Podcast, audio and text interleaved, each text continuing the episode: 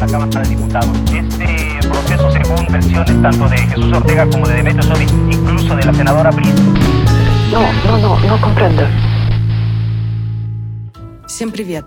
Это Оля Ермолаева и десятый юбилейный выпуск «Но компренда».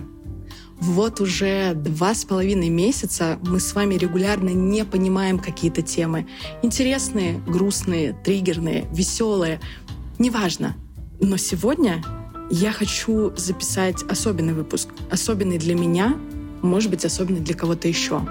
И тема этого выпуска «Я не понимаю себя». Мне кажется, каждый человек, ну прям каждый, хоть раз в жизни находил себя в той точке, где он не понимает, а как я здесь оказался? А почему я принял такое решение? А куда я иду? А зачем я вообще здесь? И это абсолютно нормально, и это процесс познания себя.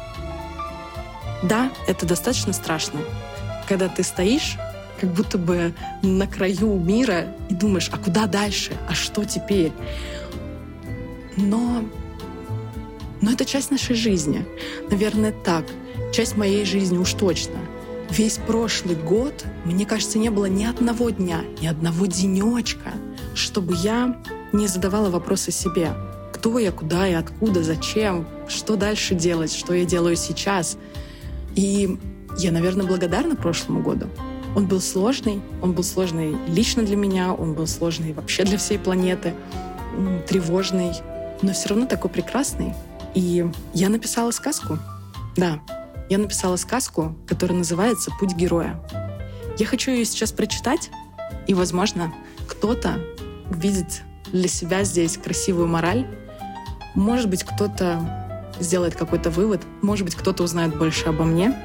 Маленькая прелюдия, что путь героя — это один из приемов сторителлинга. Это цикличная история, когда герой сначала находится в зоне комфорта, потом думает о том, что надо бы что-то менять, и у него есть какая-то жажда или зов приключений, потом у него есть сомнения, разочарование, после он встречает наставника и дальше следует своему пути, встречает там и врагов, и друзей, новые какие-то испытания, препятствия у него происходят, потом бывают какие-то трансформации, перерождения, и он получает награду за то, как он прошел эти испытания. Это могут быть знания или мудрость, или деньги, все что угодно. И в какой-то момент он опять оказывается в привычном и понятном для себя мире, пока очередной зов приключений не откинет его на новый цикл этого пути. И это нормально, и это прекрасно, и это и есть течение жизни. Итак, путь героя. В геройском баре сегодня было многолюдно. Оно и не мудрено. Рейтинг у него высокий, да и локация выгодная. Вдоль дороги лес густой с бабами-ягами, а в конце дороги той – плаха с топорами. В целом, навигатор с Высоцким очень даже согласен был. «Слушай, кошка!» – спросила героиня. «А чего, других геройских баров нет, что ли? Я в путеводителе искала-искала, да не нашла». Кошка, облизнув лапу, муркнула. «Один он такой. Все пути сюда ведут. Откуда бы герой ни шел, непременно этот бар хоть раз да заглянет. «А я тоже героиня», — похвасталась героиня. «Ты-то?» — усмехнулась кошка.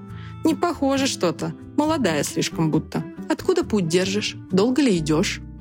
«Из уездного города Д». Героиня наша в городе Д жила-поживала, добра наживала. Как-то раз в турнир рыцарский вписалась в качестве приза. Сумел ты меня достать? Умеешь жить со мною? Будешь ты мне нареченный муж, а я тебе богом данная жена», — сказала героиня победителю. С харизмой и самооценкой у нее порядочек был. А вот по аналитике прогностики пробелы. Оказалось, что недостаточно турнир выиграть да фразу заумную сказать, чтобы жить долго и счастливо. Да и победители в турнирах не обязательно победителями по жизни оказываются. Недолго так-то сказка сказывалась. Задумалась наша героиня о том, что в жизни у него чего надо нет, а чего не надо полно, и решила пойти счастье искать в другой стороне. Хорошо, что ремесло у ней прикладное было, айтишное. Так оно особых даже затрат не требовало. Макбук да интернет главное, чтобы были. А так, работать можно хоть из уездного города, хоть с Северного полюса. Собрала героиня котомку до кота. А тут гонец с весточкой от работодателя. Развернула героиня бересту, а там чернилами писано. Прости, любезная моя, не можем мы больше быть вместе. Деньги все на майских прокутил, платить тебе нечем. Но должок за прошлый месяц отдам. Охуеть задачка, решила героиня. Пересчитала свои накопления и решила, что на хлеб с маслом хватит, а дальше как-то разберется. И отправилась на север.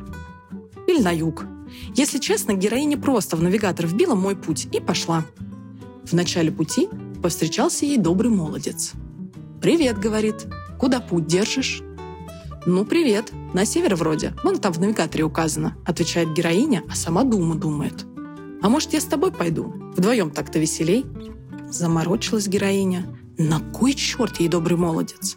А кот ему уже все сапоги боками шерстяными обтер, мурлычет, как трактор. Соглашайся, хозяйка, не думай. Дальше разберешься. Знаешь ли, добрый молодец, со мной столько хлопот. Знаю, знаю, но оно того стоит. Так-то стелет гладенько и улыбается. Ну, пошли, коли не боишься.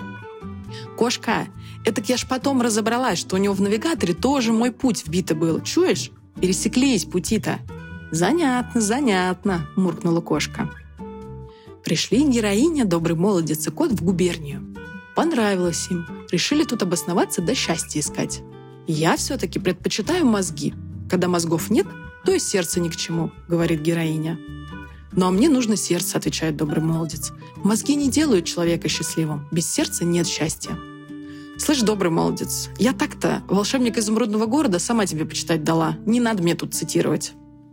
Героиня думала, «Мне для счастья надо работу новую. Тогда и все у меня хорошо будет».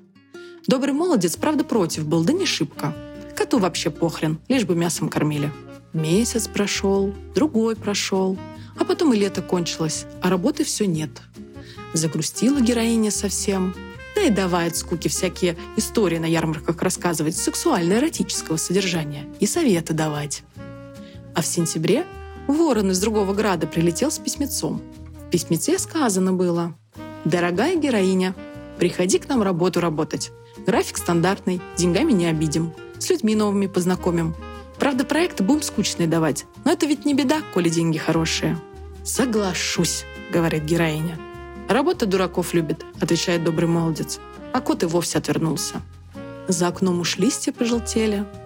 И тут, по щучьему велению, по царскому хотению, во всех городах глашатые с новостью объявились.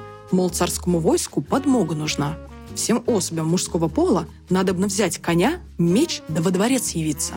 Что за отвратительная манера приносить худые вести в добрый день?